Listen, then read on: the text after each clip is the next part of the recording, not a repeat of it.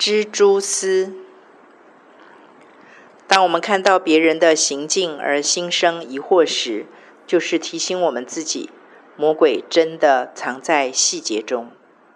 即使我们自觉已经做了将近满分，但是当那个细节不是从心里做的，像是给主做的，不是出于凡事都可行，但不都造就人的谨守之爱，不是出于真爱中发出的亏欠而甘心乐意付出，那个极力想要逼自己达到满分，很可能离满分所欠缺的那几分。就是法利赛人踏入的陷阱。以上有感而发。对了，今天早上准备早餐的时候，感觉圣灵要我提醒你，把你的眼光、心思、情绪从人身上，尤其是你认为的恶人身上，更彻底的转回到主身上哦。即使百分之百你是对的，然而神跟你要的无关乎对错。而是你的全心全人哦，感觉好幸福哦。他真的很在乎我们。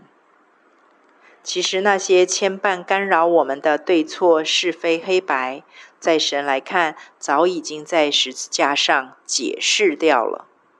神根本不在其中，所以他也要释放任何令他的孩子纠结的不自由，让他的孩子能够。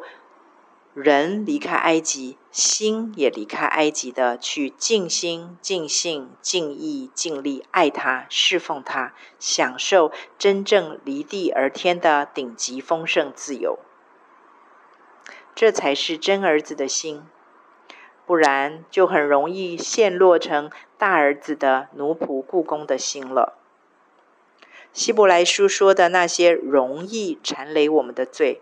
其实不是那些很明显的重大恶行，大多数会层层厚厚、密密实实缠住我们，细如蜘蛛丝的罪，都是这种藏在细节中，也就是用世界的和人来看似是又对又白的自义和自比为神的相对善意，取代了神他自己的绝对。